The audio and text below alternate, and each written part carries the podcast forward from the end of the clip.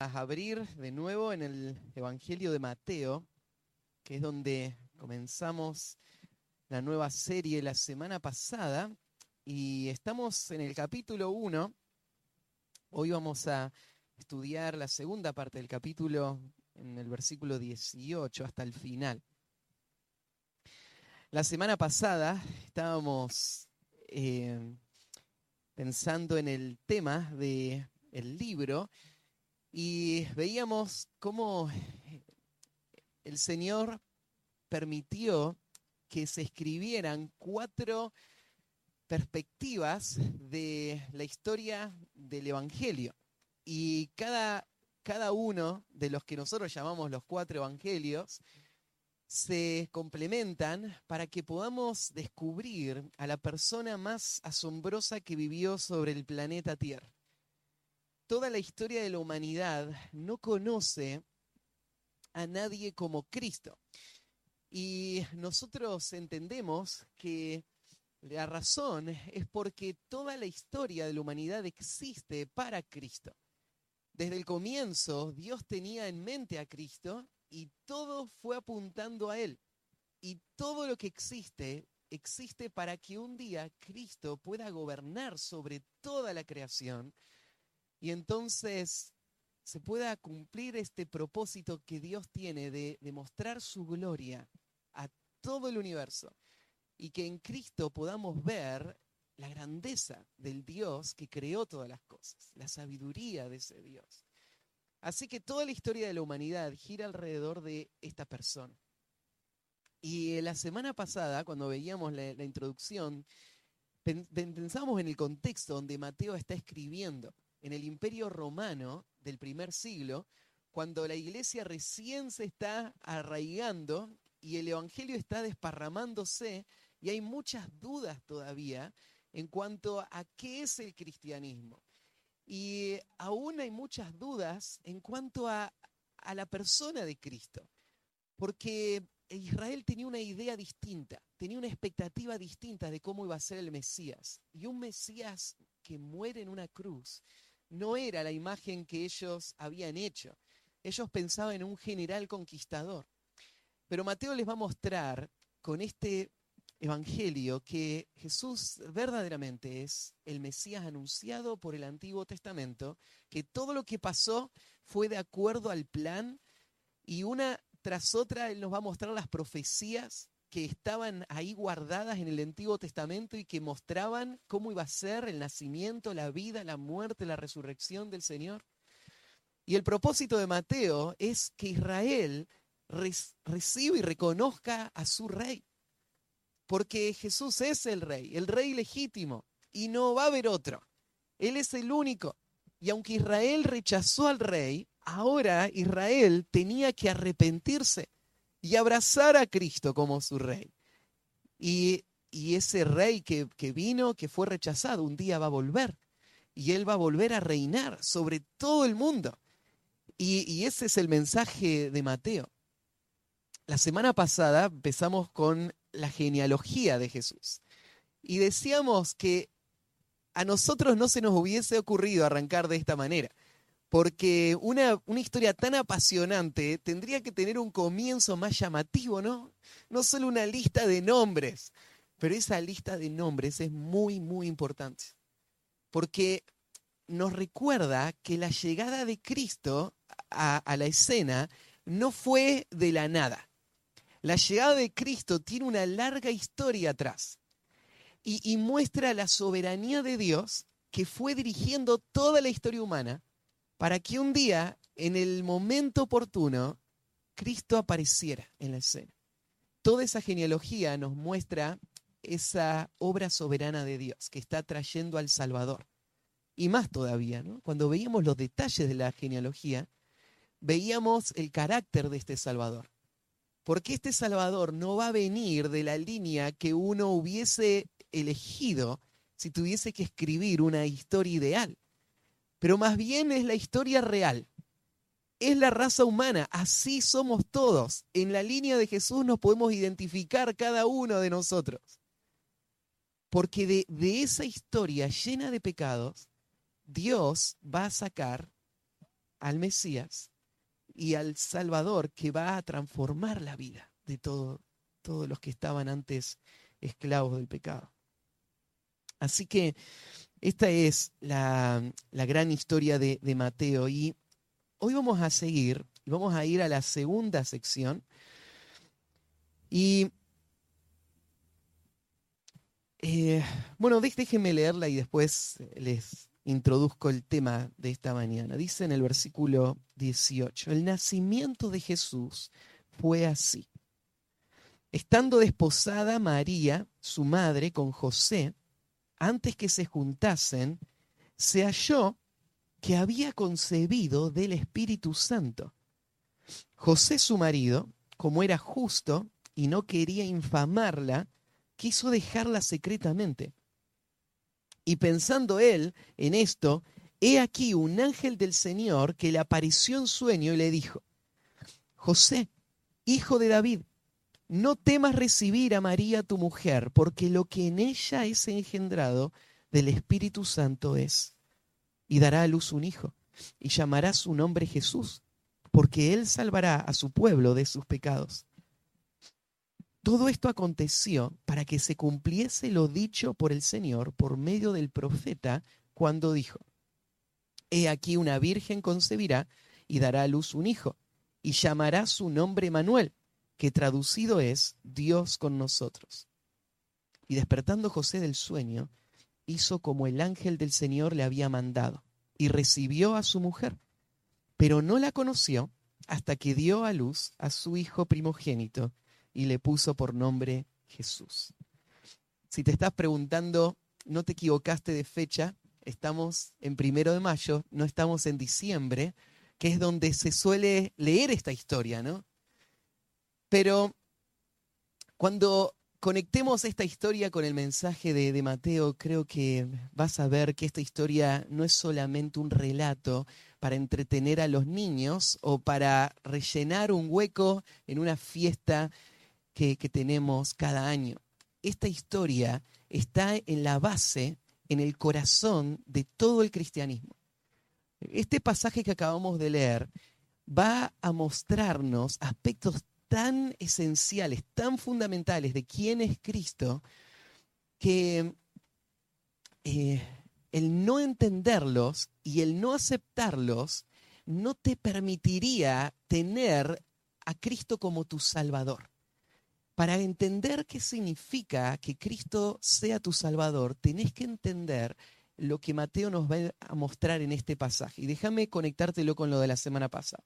La semana pasada, Mateo pasó por una lista de nombres para mostrarnos que Jesús es el cumplimiento de las profecías y que es el heredero legítimo al trono.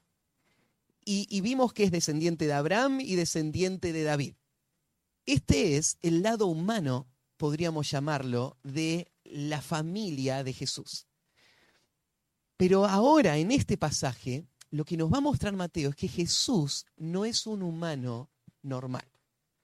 O sea, Jesús es como cualquier humano en un sentido, pero Jesús es más que solamente un humano. Jesús eh, es Dios hecho hombre. Y en este pasaje Mateo nos va a mostrar que Jesús no comenzó su vida humana como cualquiera de nosotros. Y su nacimiento virginal es lo que rompe con todo el esquema y señala a Cristo como el único capaz de lograr la salvación que tanto necesitábamos. Ningún hombre común podría haberlo hecho, pero Jesús no es solamente hombre. En este pasaje Mateo nos va a mostrar que Jesús no tuvo su inicio, su historia no empezó en eh, su concepción, en, el día que, estuvo ahí en el vientre María.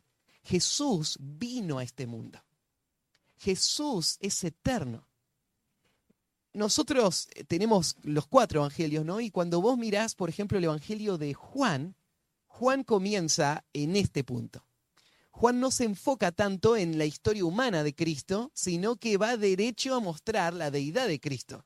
¿Se acuerdan cómo empieza Juan capítulo 1, versículo 1? En el principio era el verbo, y el verbo era con Dios, y el verbo era Dios. Juan nos va a explicar todas las cosas fueron hechas por Él. Todo Él lo, lo sostiene. Y ese verbo venía al mundo, la luz verdadera.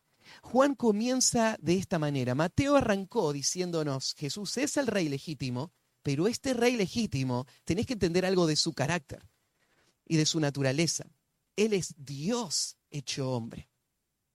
Cuando vos lees el Antiguo Testamento, eh, no tenés pasajes tan claros como el Nuevo Testamento que te muestran que el Mesías era ningún otro más que Dios hecho hombre. Pero tenés dispersos en el Antiguo Testamento algunos de estos pasajes que no dejan margen para errar y ver que esto es lo que Dios había anunciado. El que viene es Dios encarnado.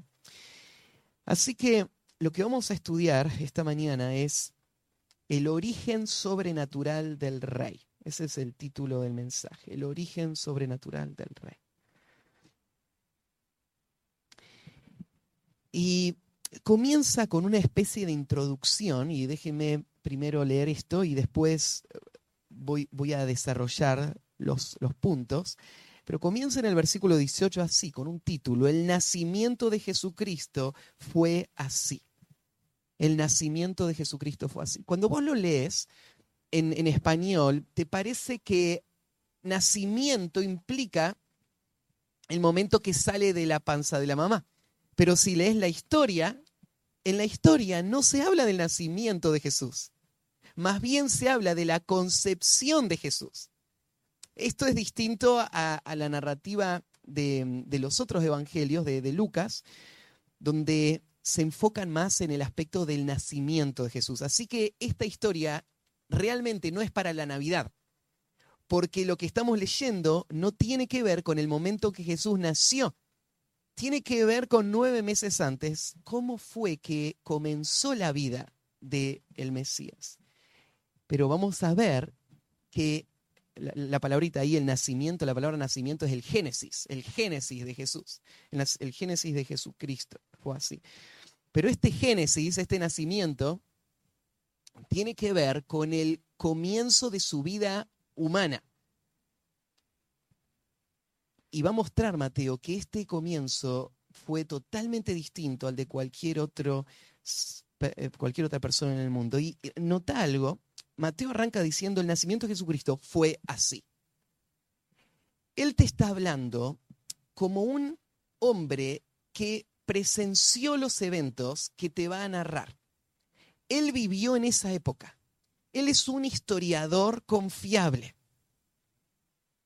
Hay pocos pasajes en la Biblia que han sido tan atacados como este. Mucha gente está dispuesta a, creer que Jesús es un gran maestro, un hombre em, con, un, impacto sin igual en la vida de, la historia humana. Pero creer en, en, que Jesús nació de una virgen parece algo totalmente ingenuo, ¿no? Muchos piensan, bueno, Tal vez la gente de aquel, de aquel tiempo eran gente que no pensaba de una manera tan científica como nosotros. Entonces ellos se lo creyeron, ¿no? Que Jesús nació una virgen. Pero nosotros, en nuestro tiempo, sabemos que eso es imposible. Entonces, ¿quién aceptaría esta idea como un hecho histórico? Esto no como una historia fantasiosa, sino como una realidad. Hubo un hombre en la historia humana que nació de una virgen. Como decís, eso rompe todas las estructuras. Y lo hace porque nosotros creemos en un Dios que creó todas las cosas y que es poderoso para romper las leyes naturales. Y es verdad, nunca hubo otro hombre así. Pero hubo una razón por la cual el nacimiento de Cristo tuvo que darse de esta manera. Lo vamos a ver en unos minutos. Pero quiero que veas cómo Mateo arranca diciendo, el nacimiento de Jesús fue así. Poner en duda las palabras de Mateo hoy, dos mil años después, ¿con qué justificativo lo haríamos? Ahí tenés una persona que vivió en esa época, una persona cuyas facultades mentales estaban lúcidas, cuyas intenciones pueden ser corroboradas hoy nosotros, dos mil años después, ¿cómo podemos decir, no, no puedo creer esa historia? El relato de Mateo no es un relato fantasioso, no es leyenda, es historia. Y esto es lo que está diciendo Mateo, el nacimiento de Jesucristo fue así.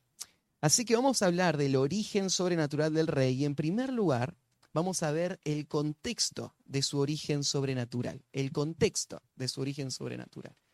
¿Qué pasaba en el entorno cuando se dio ese origen, ese génesis de Jesucristo?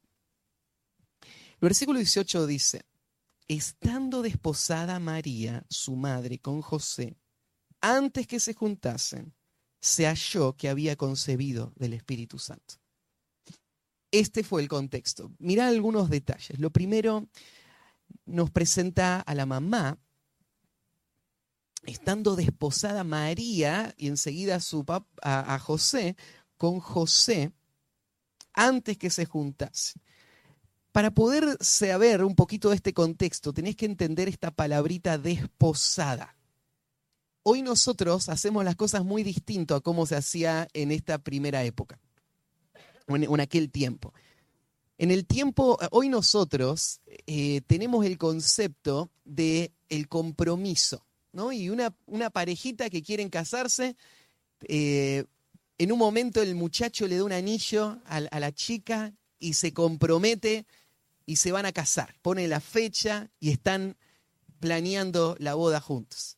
y bueno, nosotros tenemos este concepto de compromiso, pero tenéis que entender que en Israel el concepto de desposar eh, tiene que ver con el compromiso, pero en una dimensión muchísimo mayor. Cuando una pareja se comprometía a casarse, era un, un, acto con peso legal. Era un compromiso, pero un compromiso que no se podía deshacer.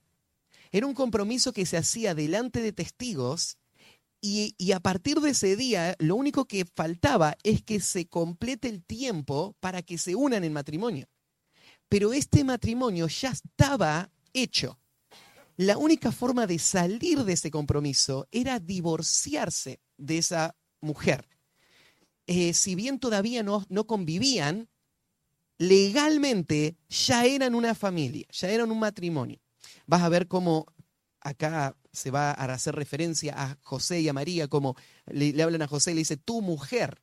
O sea, se tomaba María como que ya era la mujer de José. Y, entonces es, esa clase de vínculo los unía. En la cultura antigua, eh, la mayoría de las veces eran los padres los que planeaban esto.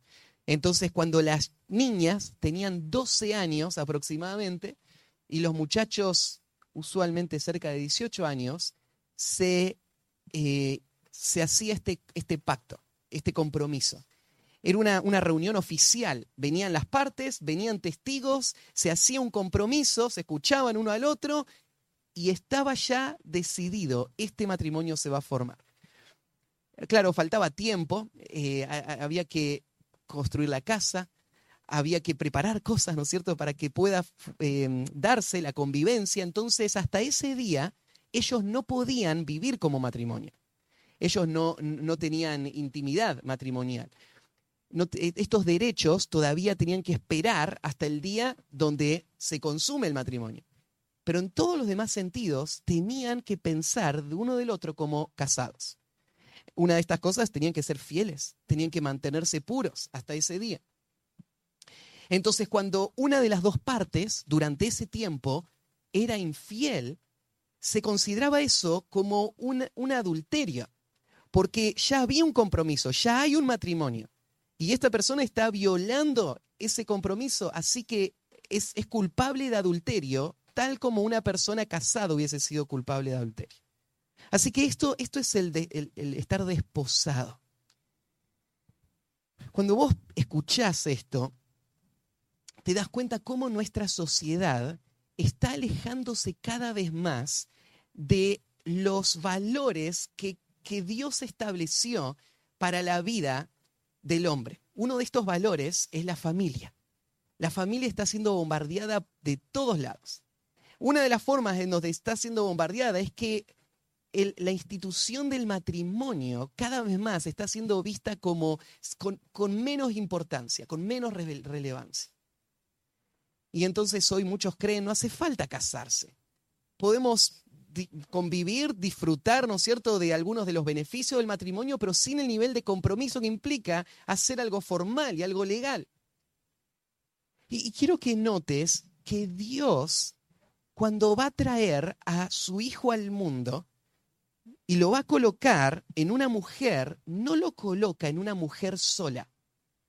Aunque esa mujer no necesitaba de un hombre para que este hijo esté ahí, ¿no? Podría Dios haber dicho, bueno, lo pongo en, el vientre de una mujer y listo. ¿Por qué hacía falta José en esta ecuación? ¿Por qué hacía falta que, apareciera esto cuando ellos ya estaban formados como un matrimonio y una familia? lo más básico podemos pensar es porque Dios honra a la familia. Dios valora a la familia. Dios diseñó la vida humana en función de esta primera institución, la familia. Y cada parte de la familia es importante. Si vos pensás, Jesús era el Salvador, ¿no es cierto? Y él, él es el que va, él es el que creó todas las cosas, pero él va a ser un bebé. Él va a necesitar a un papá también, ¿no? un papá que lo, que lo proteja, que lo cuide, que, que, provea para él, que sea esa imagen que Dios diseñó para la formación intelectual, espiritual y física de un niño normal que va creciendo. María iba a necesitar de un esposo también, ¿no? Que la contenga, la sostenga, le ayude, la familia tiene funciones muy importantes para el desarrollo de la vida y para los propósitos redentivos. Dios planeó cada detalle de la familia. Dios planeó que el matrimonio pueda servir como un testimonio de algo mucho más grande que el matrimonio, que es la relación de Cristo con su iglesia. Dios planeó que los hijos sean nutridos en todo sentido en este contexto para prepararles para que sean útiles un día para, para Él. Entonces, vos notás que en el contexto de cómo Dios está preparando el terreno para este nacimiento sobrenatural, está la familia en el centro. Em, hay una aclaración ahí también, después de hablar de que estaban desposados, José y María, menciona antes que se juntasen. Y esto lo va a volver a decir. Y, lo que Mateo está queriendo mostrarte es que el nacimiento de Jesús no es el resultado de la unión de José y María. Ellos estaban desposados y no podían tener intimidad y no lo habían hecho. Esto te muestra algo más del carácter piadoso de, estos, de, este matrimonio. Eh, vamos a, profundizar un poquito ahora cuando hable de José, pero ellos eh, eran puros en ese momento. Y, María entonces se hace esta aclaración y se agrega después la explicación de qué fue lo que pasó. Antes que se juntasen, se halló que había concebido del Espíritu Santo. Está dicho de esto de una manera que no deja duda de que María es pasiva en todo esto. Es el Espíritu Santo el que actúa y produce el efecto. La concepción es obra exclusiva del Espíritu Santo. Ahora, esto trae un montón de preguntas a, los curiosos. Y es bueno ser curioso con la Biblia y tratar de entender todos los detalles. Pero hay lugares donde no podemos entrar porque es, eh, no tenemos nada en la Biblia que nos explique esos detalles. Me acuerdo en la clase en el Instituto Bíblico que el profesor estaba, el profesor de Mateo, estaba explicando eh, cómo podríamos entender estos detalles, cómo fue en la práctica la concepción producida por el Espíritu Santo y qué pasó ahí en el vientre de María, qué si, si, hubo parte de María o no. Y, la verdad es que no tenemos ni idea de eso, porque el pasaje no nos explica ningún detalle. Solo nos dice que lo que pasó no incluyó a José, fue algo sobrenatural que fue producido por la obra del Espíritu Santo. Yo arranqué hablándote de esta verdad bíblica del nacimiento virginal. ¿Y por qué es tan importante que protejamos esta verdad? ¿Por qué no sería suficiente que una persona diga, bueno, la verdad es que yo me, me, cuesta creer que haya sido un nacimiento así, pero eso no me afecta? Porque yo igual creo en Cristo, valoro a Cristo, aprendo de Cristo, pero si es que pasó o no, como un hecho histórico, no es tan relevante. Eso no es una opción. Y te voy a mostrar por qué. En primer lugar, solo el nacimiento original de Cristo puede explicar la naturaleza santa del Señor. Cuando Cristo nació, bueno, lo, lo, va a decir acá el ángel más adelante, lo santo que nació de María no podría haber sido santo sin el nacimiento virginal, por una simple razón. Cuando Adán y Eva pecaron, el pecado de ellos se transfirió a toda la raza humana. Se transfirió desde el momento de la concepción. Cuando David habla de, él, él dice, en pecado me concibió mi madre. El pecado no vino después, arrancó ahí. Ahora, el, el, que venía a salvar a los hombres no podía estar eh, bajo la misma maldición que los hombres. No podía estar contaminado con el mismo pecado de los hombres. Él tenía que, en primer lugar, él tenía que estar relacionado con los hombres. Él tenía que ser un hijo de la mujer, como dice ahí en, en Génesis. Él tenía que ser la simiente de la mujer que iba a aplastar la cabeza a Satanás entonces no podía venir del espacio flotando en una nave, tenía que nacer de una mujer, pero no, no podía nacer en una forma natural, porque por naturaleza todos somos pecadores desde el momento de la concepción. Entonces, si vos no crees en el nacimiento virginal, no tenés forma de creer en el Salvador como la Biblia lo presenta. Porque Cristo sería un hombre igual que nosotros, bajo la misma maldición, que tiene que ser rescatado también por alguien más. El nacimiento original es lo que rompe esto, ¿no? Y, hace este cortocircuito en, en, este esquema y permite que un Dios hombre se vuelva el Salvador. En segundo lugar, solo el nacimiento original puede explicar que Jesús no tuvo un comienzo. Puede, solo el nacimiento original. ¿Por qué? El nacimiento de Jesús, de otra manera, sería el comienzo de Jesús. Y si Jesús comenzó ahí, Él no es Dios. Y si Jesús no es Dios, Él no puede reconciliar al hombre con Dios. Él sería un hombre más. Alguien dijo en un momento, Jesús tiene que ser un Dios hombre. Si Jesús es solamente hombre, pero no es Dios, por más superhombre que él sea, sería como un puente que antes de llegar al destino está cortado. Vos caminarías un trayecto, pero igual no podés llegar. La única forma de unir a Dios y al hombre es con un Dios hombre que puede pagar por el precio del pecado. Y Jesús tiene que ser Dios en el mismo sentido que el Padre es Dios. Él es igual a Dios, aún en este aspecto, Él es eterno junto con el Padre. Entonces, em, en, en tercer lugar, sin el nacimiento original, toda la escritura debe ser abandonada como falsa. Porque la escritura afirma que Jesús nació de una virgen el pasaje que estamos estudiando y ahora vamos a conectarlo con un pasaje del Antiguo Testamento. Em, alguien puede decir, bueno, pero Mateo tal vez está queriendo mostrar a Jesús como un hombre especial y por eso le, le pone a la historia este condimento. Y le da este matiz porque esto era común en su tiempo. Y es verdad que hay otras historias, hay mitos de la antigua Grecia que habla de dioses, por ejemplo, que vienen y, y violan a una mujer y esta mujer queda embarazada y nace ahí un, superhéroe que va a venir después. En la, en la mitología griega tenés estas historias. Pero la mitología griega es solo eso. Son solo mitos. Esos mitos no están dados en un formato histórico.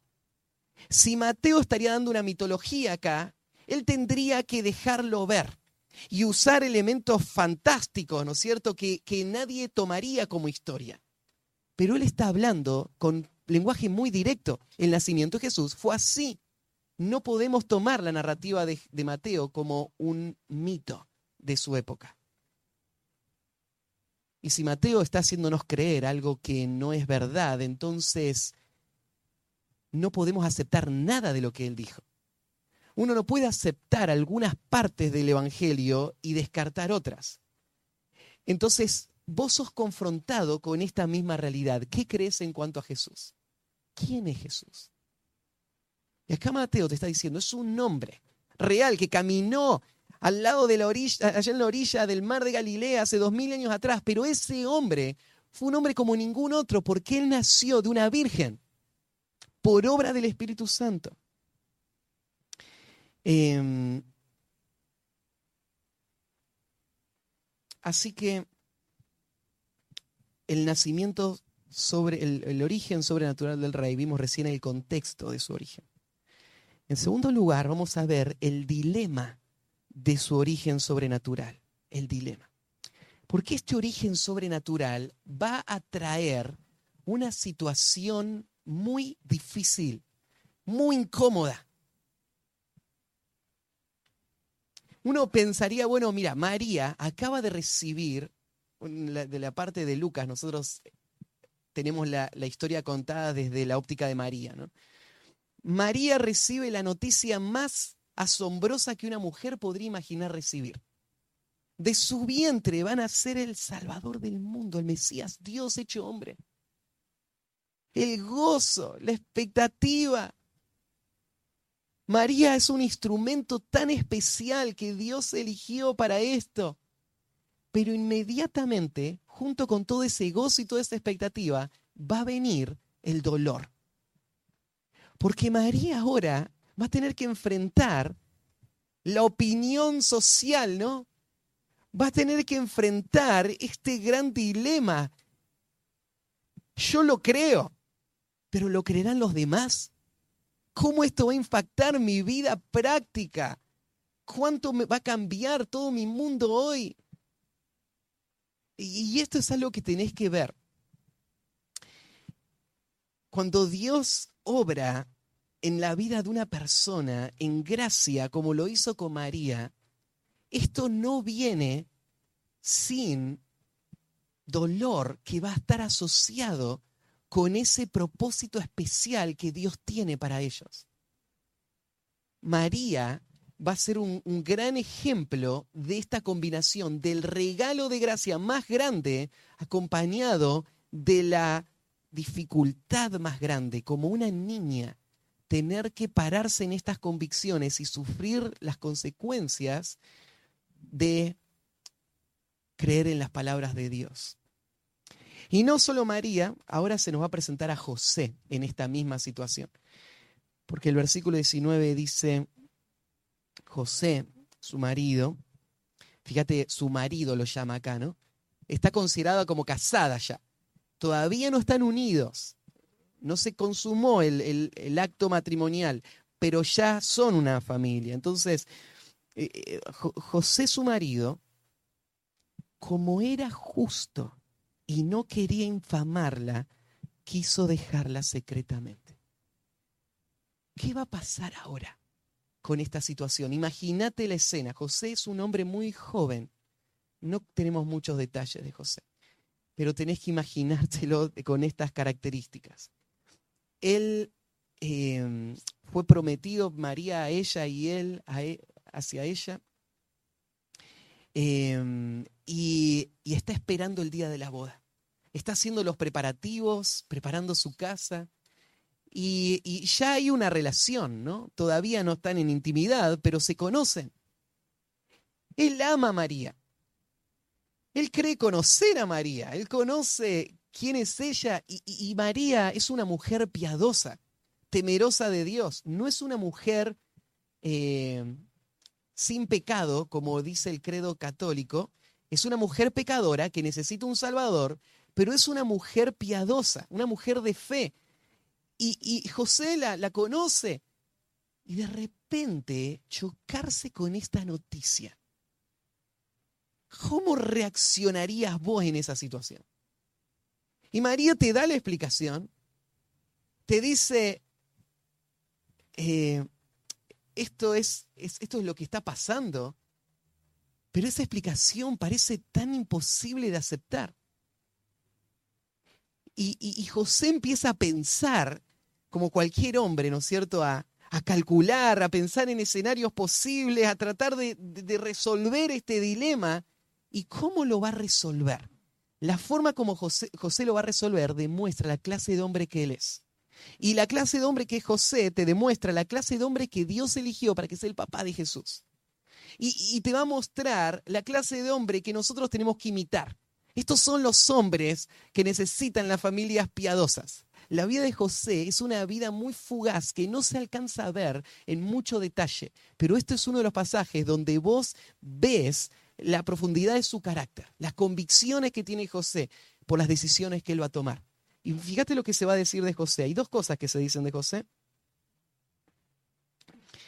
Dice que José, en primer lugar, José y su marido, como era justo, José era justo.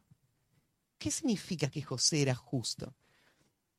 Bueno, estamos viviendo en este, en este pasaje, aunque está ubicado en el Nuevo Testamento este libro, los eventos que se narran acá sucedieron en el contexto del Antiguo Testamento. Todavía acá Jesús no había muerto y resucitado, no había empezado la historia de la iglesia, nada de eso. José creció como cualquier hombre del Antiguo Testamento. Se dice acá que José era un hombre justo. ¿Pero qué significa que él era justo?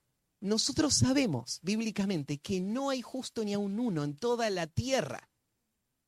Nadie es justo porque obedece a Dios. Nadie, nunca hubo nadie así. Todos son pecadores. Pero entonces, ¿por qué acá se habla de un hombre justo? Bueno, el Antiguo Testamento habla de cómo un hombre pecador se vuelve un hombre justo. Y no es esforzándose por cumplir la ley, porque nadie podía cumplir la ley. Un pecador se vuelve un hombre justo por medio de la fe. Cuando ese pecador se ve totalmente perdido y entiende que el Mesías es su esperanza, que un día va a venir un libertador que le va a perdonar de todos sus pecados, en el momento que esta persona creía en ese Mesías futuro, ¿sabes lo que hacía Dios? Le imputaba, o sea, le trasladaba a él la justicia de Cristo. Él le hacía justo con la justicia de Dios, no con la justicia propia. Por medio de la fe eran declarados justos. Este es José. José es un hombre que había creído en la promesa de un Salvador. Y Dios le había transformado. Pero cuando vos lees de un hombre justo, tenés que entender que ser justo no es solamente decir que soy justo. Ahí en Primera de Juan tenés un pasaje muy útil que dice que nadie te engañe. El que hace justicia es justo. ¿Cómo sabes quiénes son los que han sido justificados por Dios? Bueno, es que cuando Dios transforma el corazón, no solamente te, te da una posición nueva, sino que te da un nuevo poder y una nueva motivación para vivir una vida de obediencia. Así que vos empezás a vivir una vida de justicia.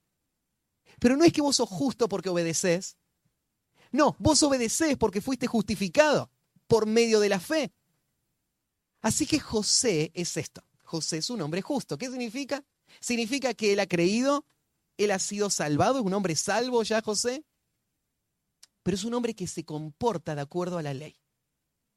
Es un hombre que vive de acuerdo a la voluntad de Dios. Qué valioso es esto, ¿no? Hombres que no se rigen por sus criterios, sus pensamientos, sus sentimientos, sino por su compromiso a obedecer a Dios. ¿Qué pasa cuando un hombre de repente se encuentra con una situación como la de José? Su esposa ahora está embarazada. La única explicación que él tiene en su mente, ella es una adúltera. Ahora, él ama a María. Pero la ley le muestra a José que el matrimonio es algo sagrado. Que más allá de cuánto él ame a María, su temor a Dios no le permitiría formar este matrimonio con una mujer que acaba de ser infiel al pacto matrimonial. Y con todo el dolor del mundo, él tiene que decidir terminar con esta relación. Esto es un hombre justo. Esto lo está mostrando. José va a actuar por este compromiso que él tiene con la santidad, con la ley de Dios, con la verdad que está ahí. Es un hombre justo. Pero no solamente José es un hombre justo. También José es un hombre bueno. Un gran hombre de Dios es aquel que en quien se combinan las convicciones y la compasión en una misma persona, que no va a ceder a la verdad, pero que va a vivir de acuerdo a la verdad en una manera amorosa y servicial. ¿Cuánto daño hace al pueblo de Dios personas que tienen una sola de estas condiciones? Un hombre justo pero que no tiene compasión, destruye, lastima. Él dice amar la santidad de Dios, pero él no refleja el carácter compasivo de Dios. Por el otro lado, hombres que dicen amar, pero atrás de ese amor ellos apañan el pecado y no muestran su celo por la verdad y por la justicia de Dios y ellos no hacen ningún bien tampoco a ninguna familia ni, ni, al pueblo de Dios. Pero acá tenés un hombre que combina los dos elementos. Por un lado, él es un hombre justo, pero lo segundo, fíjate, dice, y no quería infamarla. ¿Qué es esto de no quería infamarla? Bueno, la ley del Antiguo Testamento decía que una adúltera tenía que morir. Así que un hombre justo que hubiese hecho, apedrearla, ¿no? Esto es lo que la ley decía. ¿Por qué José, un hombre justo, no la apedrea? Bueno, ellos están viviendo en otra condición. Eh, ahora Roma tiene el control de toda esta región y ellos no pueden ejecutar a nadie de esta manera. Roma no lo permite. Todas las sentencias de muerte pasan por Roma. Y Roma tiene sus propias leyes.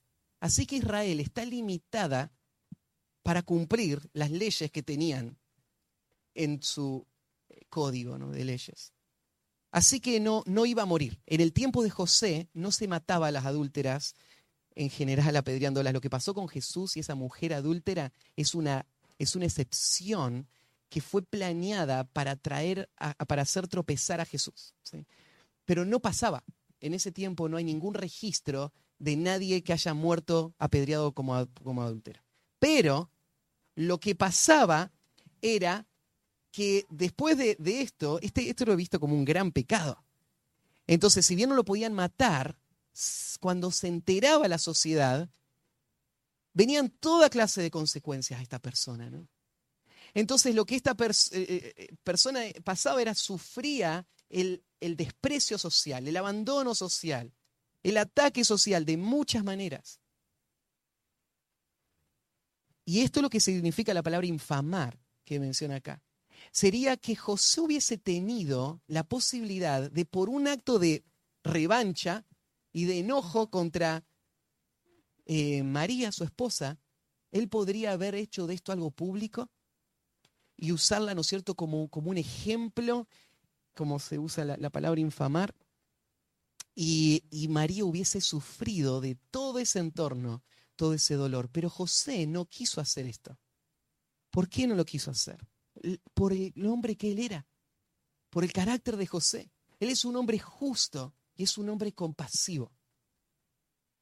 Y esto evita toda esta difamación, toda infamación.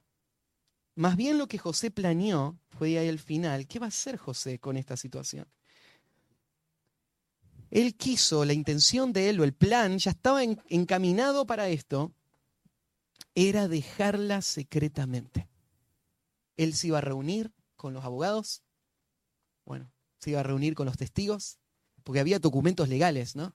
Entonces ahora se tenía que hacer un nuevo documento legal, que era la carta em, que le daba el hombre a la mujer cuando la em, se separaba de ella. Esto aparece en el, en el Antiguo Testamento, ¿no? Entonces, José planea esto, reunir en secreto, nadie más se tiene que enterar y, y terminar ahí el asunto. Entonces, estamos viendo el origen sobrenatural y vimos el contexto, el dilema de este origen sobrenatural, lo que produjo en el matrimonio. En tercer lugar, el mensajero de su origen natural porque ahora Dios va a intervenir. Y se va a romper el silencio de más de 400 años en los que Dios no habló directamente con el pueblo de Israel. Por más de 400 años no hubieron profetas predicando, no hubieron señales, no hubieron ángeles, nada hubo. Silencio total. Y ese silencio se interrumpe cuando este ángel va a venir y dar su mensaje. A partir de acá, los ángeles van a tener un, rol importante en el tiempo del ministerio de Jesús. No sé si prestaste atención, pero si vos mirás, los ángeles no están siempre en la Biblia, en todo momento haciendo muchas cosas. Son pocos momentos donde aparecen los ángeles. En la vida de Cristo se movilizó todo el cielo porque los ángeles están participando muchas veces en, diferentes momentos de la vida de Cristo. Y acá comienza el, primer momento, donde un mensajero de Dios, un ser celestial, un ángel, va a venir de parte de Dios para resolver este dilema en el corazón de José. Y el versículo 20 dice, y pensando él en esto, o sea, José estaba allí buscando la guía de Dios. Estaba tratando de analizar los pasajes que conocía en su mente estaba tratando de, definir qué sería lo mejor. Y de esa manera, preocupado, se va a dormir.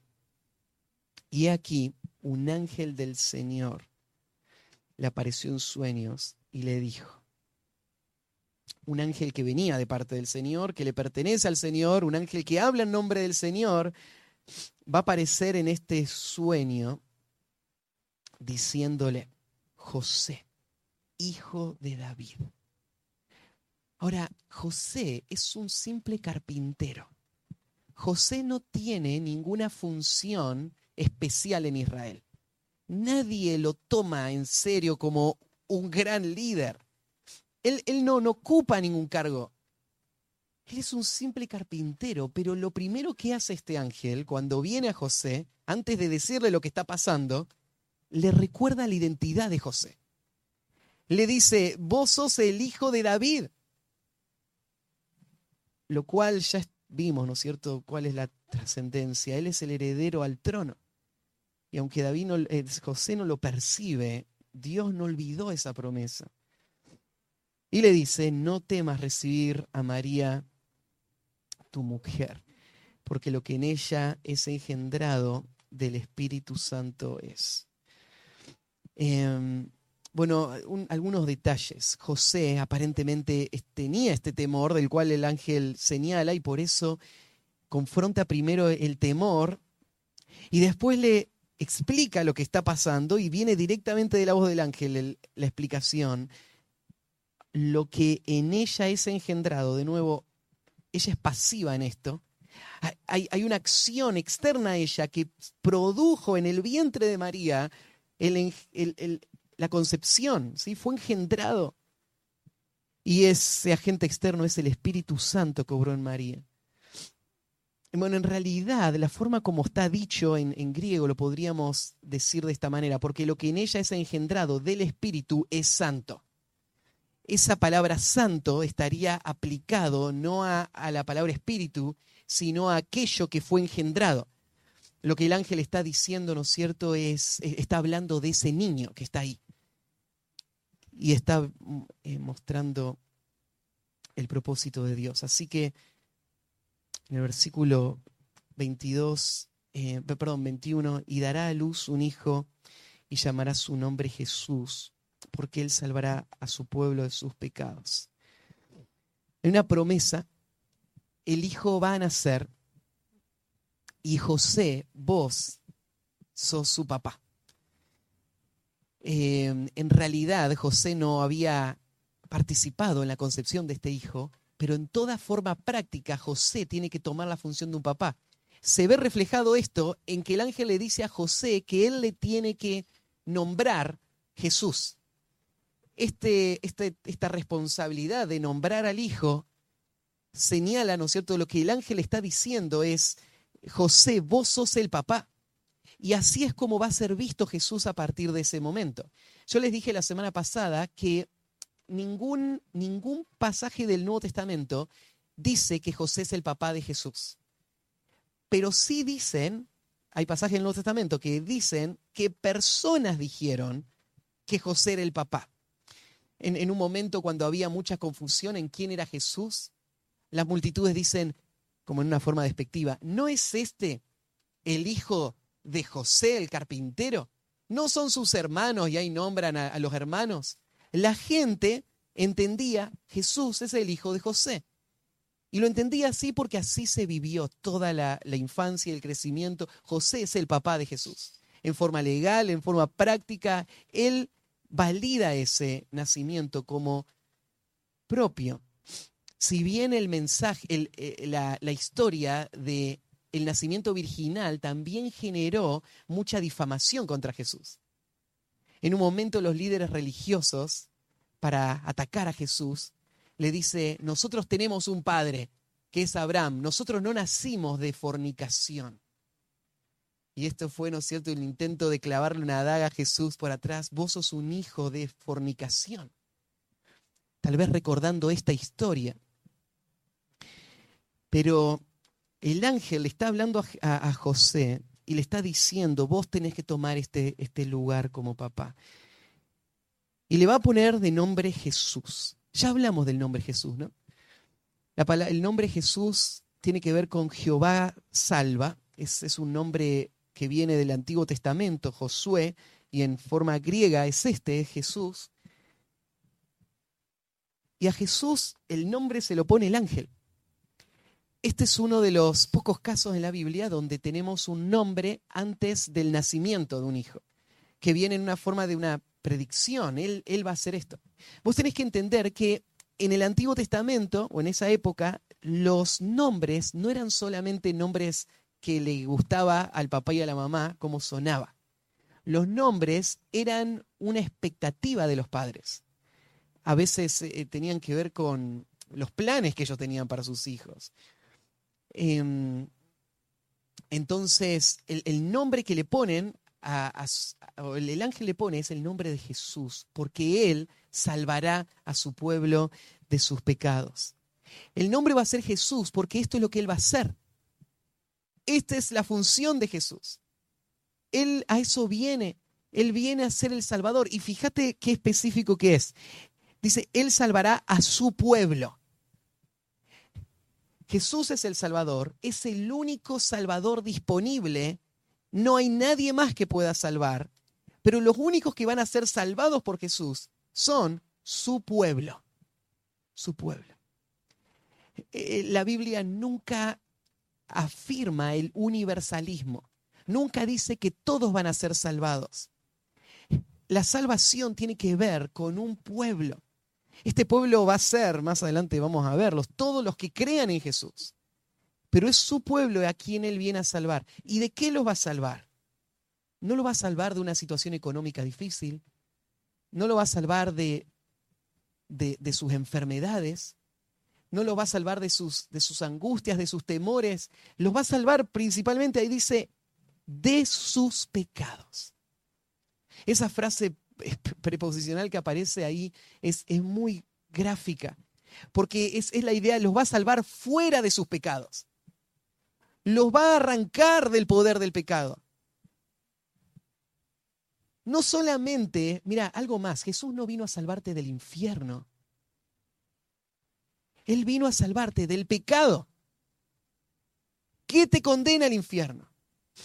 Muchas personas en nuestro tiempo piensan en Cristo como una entrada gratis al cielo, pero no tienen ninguna intención de abandonar el pecado que aman. Personas que viven de esta manera demuestran no entender la salvación del Señor, porque Él vino a salvar a su pueblo de, fuera de sus pecados. ¿Y cómo planea hacerlo? Bueno, a todos los que crean en Él, Él les libra instantáneamente de la condena del pecado. Ya no hay más condenación. Mientras estamos en esta vida, Él nos libra del poder del pecado, dándonos victoria para que ya no andemos como los otros gentiles, sino que podamos andar en, santidad. Y el día que esta vida termine, en un instante, Dios va a librarnos para siempre de la presencia del pecado. Y el pecado ya no va a tener nada que ver con nosotros por toda la eternidad. Él vino a eso, a librar, a salvar a su pueblo fuera de sus pecados.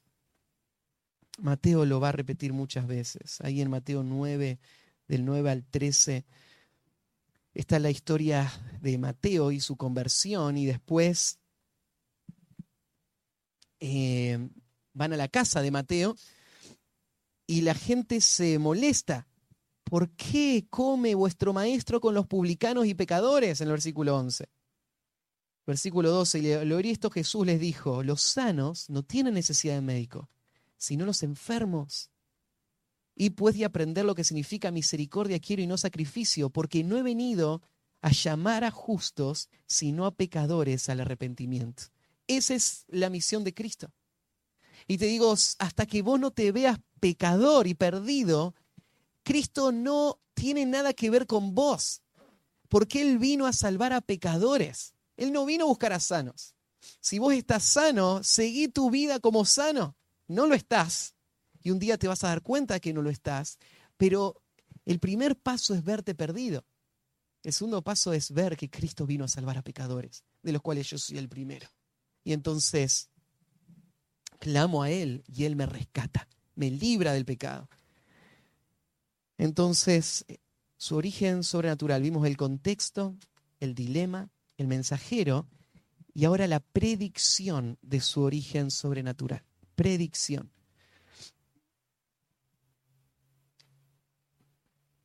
Versículo 22. Todo esto aconteció para que se cumpliese lo dicho por el Señor por medio del profeta cuando dijo, He aquí una virgen concebirá y dará a luz un hijo y llamará su nombre Manuel, que traducido es Dios con nosotros.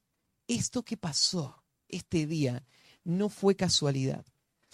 Esto es parte del el plan de traer al Mesías. Dios lo había dicho. Quiero mostrarte algunas cositas muy eh, hermosas de este pasaje. Quiero, si bien este no es el tema principal de este versículo, déjeme hacer un paréntesis porque este es uno de los versículos que nos muestran cómo funciona la inspiración del texto bíblico. Vos tenés en tus manos lo que nosotros llamamos la palabra de Dios. Eh, tenés en tus manos las palabras de Dios. Pero, pero ¿en qué sentido estos son las palabras de Dios? Bueno, mira este, este versículo va a citar un pasaje que está en el libro de Isaías. Lo escribió un profeta eh, siglos antes. Y, mira lo que dice, todo esto aconteció para que se cumpliese lo dicho por el Señor por medio del profeta. Esto en griego representa dos preposiciones. Esto fue dicho por el Señor por medio del profeta.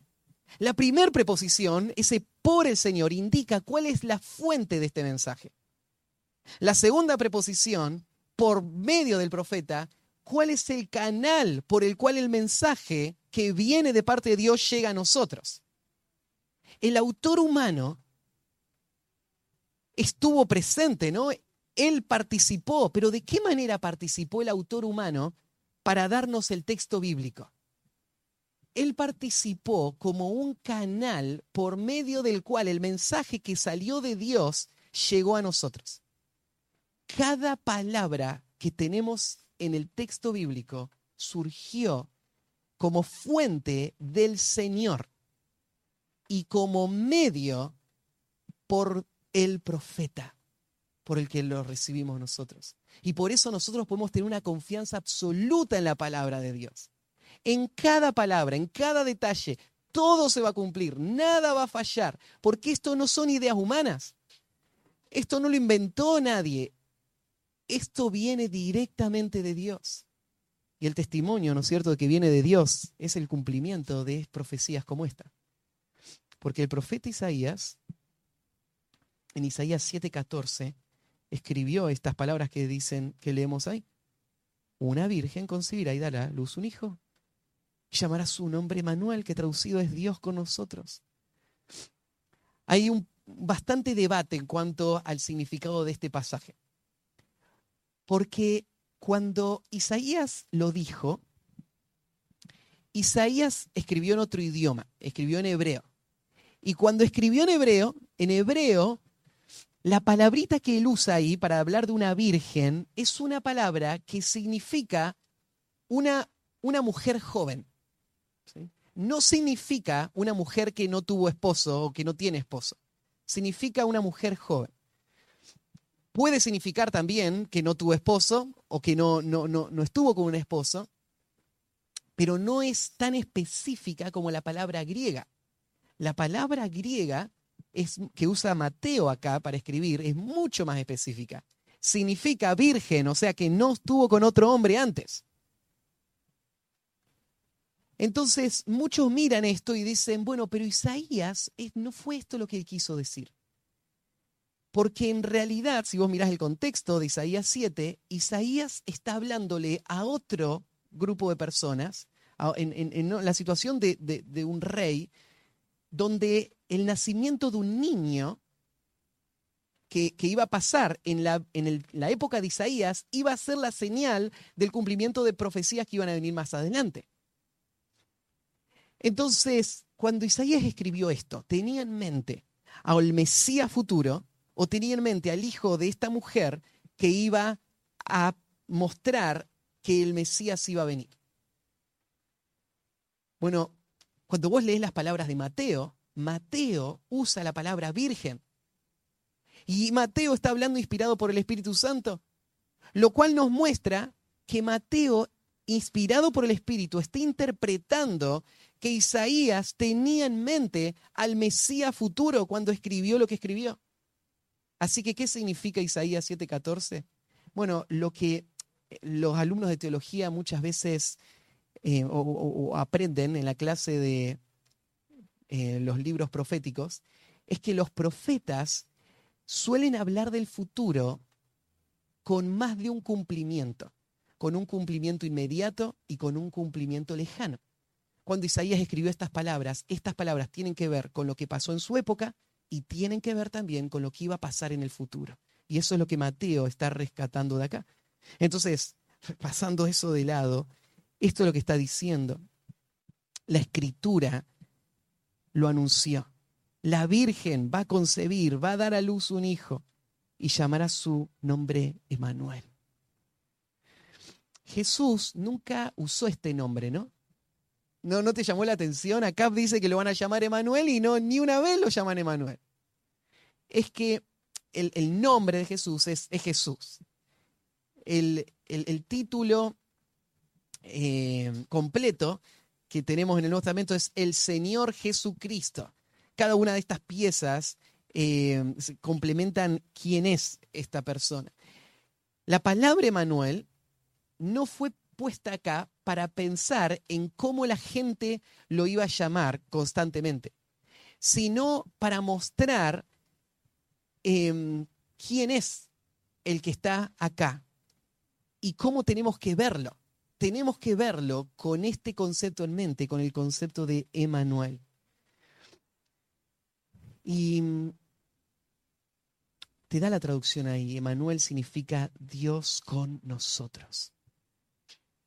Dios con nosotros. Qué consuelo fue para Israel pensar en esta verdad. ¿Qué significa Cristo? Cristo significa Dios con nosotros. Ese Dios contra el cual nosotros pecamos y ese Dios cuya ira debería destruirnos, ese Dios que contemplamos desde lejos, ahí en el lugar santísimo, pero que no tenemos acceso a Él, ese Dios ahora está al lado nuestro. Y esta expresión, Dios con nosotros, muestra, ¿no es cierto?, lo asombroso de la encarnación. Cuando Cristo estaba con la gente, compartía con la gente, comía con la gente, tocaba a la gente, sanaba a la gente. Era Dios haciéndolo. Y por primera vez en la historia de la humanidad, el hombre se encuentra con esta relación cara a cara con Dios. Quiero decirte que Dios planea que esta relación escale a un nivel aún mucho mayor. Cuando en Apocalipsis se cierra el libro, ahí en el capítulo 21, versículo 3, y está describiendo el estado eterno de los creyentes, habla de, cómo va a ser el cielo, la ciudad celestial, y menciona a Dios habitando entre nosotros por toda la eternidad. Y la relación que, que, el mundo conoció con Cristo es solamente un destello de lo que Dios planea hacer con la salvación. Lo que Dios planea con la salvación es unir al hombre con Él. Lo que el pecado destruyó, ahora Dios lo va a restaurar y Cristo es el Salvador que viene y es Dios con nosotros. Esta idea, ¿no es cierto? Tiene que ver con, cercanía, aún con la intención de Dios de, de esa relación íntima. Bueno, tenemos que terminar. Queda un punto más. Vimos su origen sobrenatural, el, el, contexto, el dilema, el mensajero, la predicción y en último lugar la respuesta a su origen sobrenatural la respuesta. Y esta respuesta vamos a verla ilustrada en José. Yo les dije la semana pasada que todos los personajes del libro de Mateo van a tener que lidiar con quién es Jesús. Van a tener que responder de alguna manera. Toda persona en la historia tiene que responder quién es Jesús. Cada persona en el planeta Tierra hoy tiene que responder quién es Jesús. Y, tiene que responder a este hecho. Este hombre que nació de una manera sobrenatural, ¿qué tiene que ver conmigo? Y mirá a José lo que, cómo él va a responder.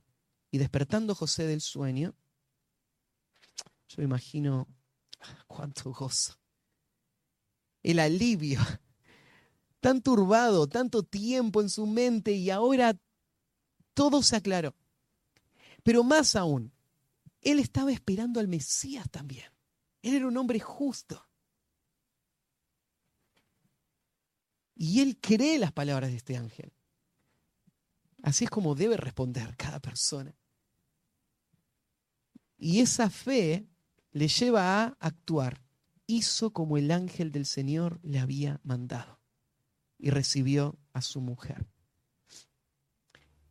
Estas son dos partes inseparables de la respuesta que tenemos que dar a quién es Jesús. No solamente tenemos que aceptar lo que la escritura dice de Él, tenemos que responder en obediencia al mensaje que Dios nos da para con Cristo. Porque José no solamente tenía que aceptar, sí, está embarazada del Espíritu Santo, él tenía que tomar su rol como papá y como esposo y llevar adelante esta familia en obediencia a Cristo. Y así es como Dios espera que cada uno de nosotros respondamos a Él.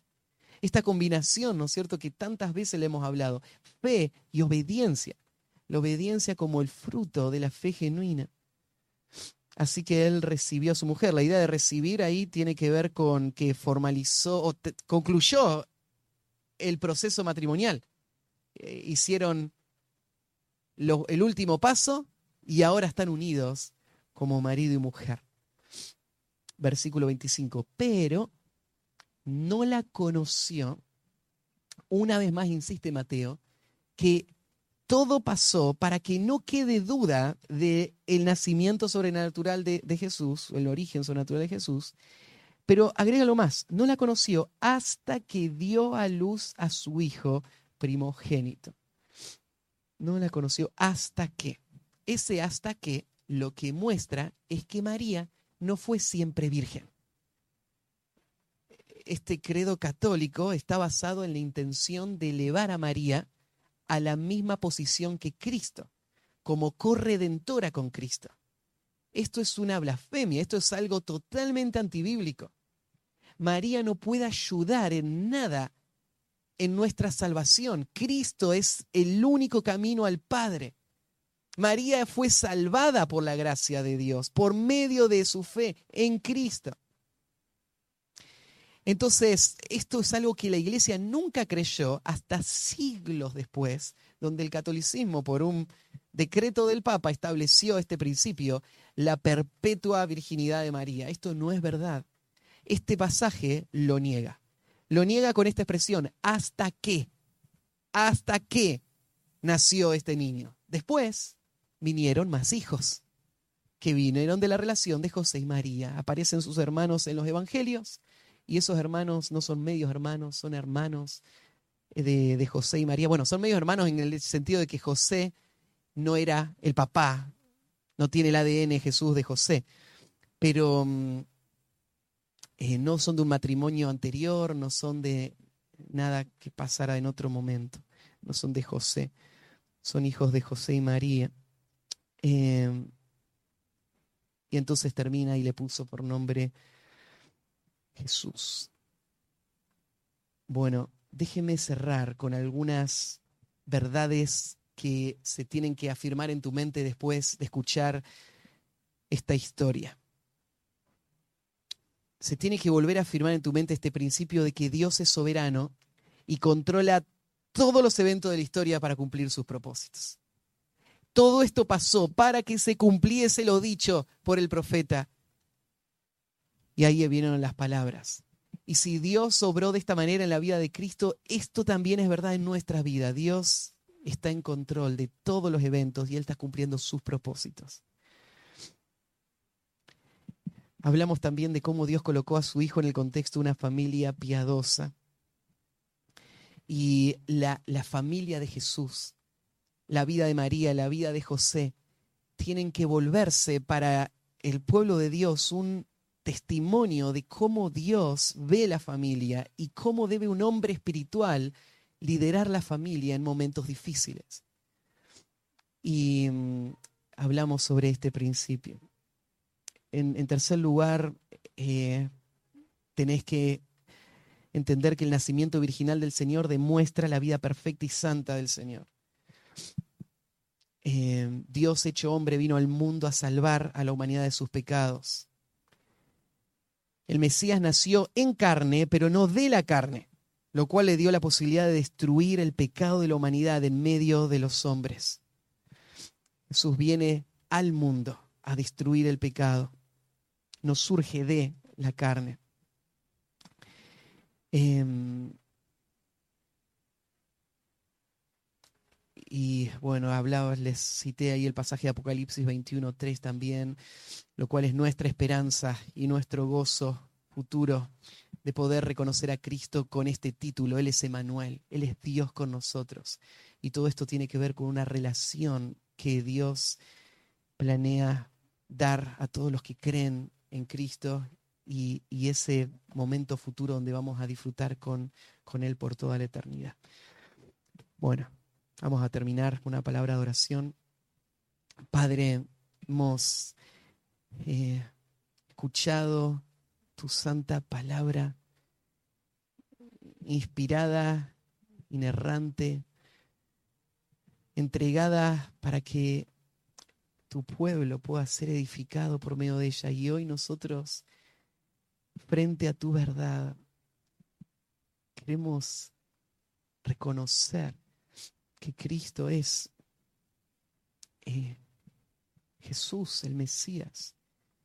Ese Manuel es Dios con nosotros, nacido sobrenaturalmente de la Virgen María para poder destruir el pecado y salvarnos. Y lo confesamos, ayúdanos a vivir de acuerdo a esta verdad y que nuestro testimonio frente a este mundo, un mundo que se, burla del Evangelio, que cree que, que lo que predicamos es locura. Ayúdanos a ser fieles heraldos de tu verdad y llamar al mundo a venir a Cristo, a este Jesús. Y que Jesús sea el que les salve también. Gracias por esta mañana, el tiempo con tu palabra y ahora te encomendamos el resto del tiempo juntos. En nombre de Jesús, amén.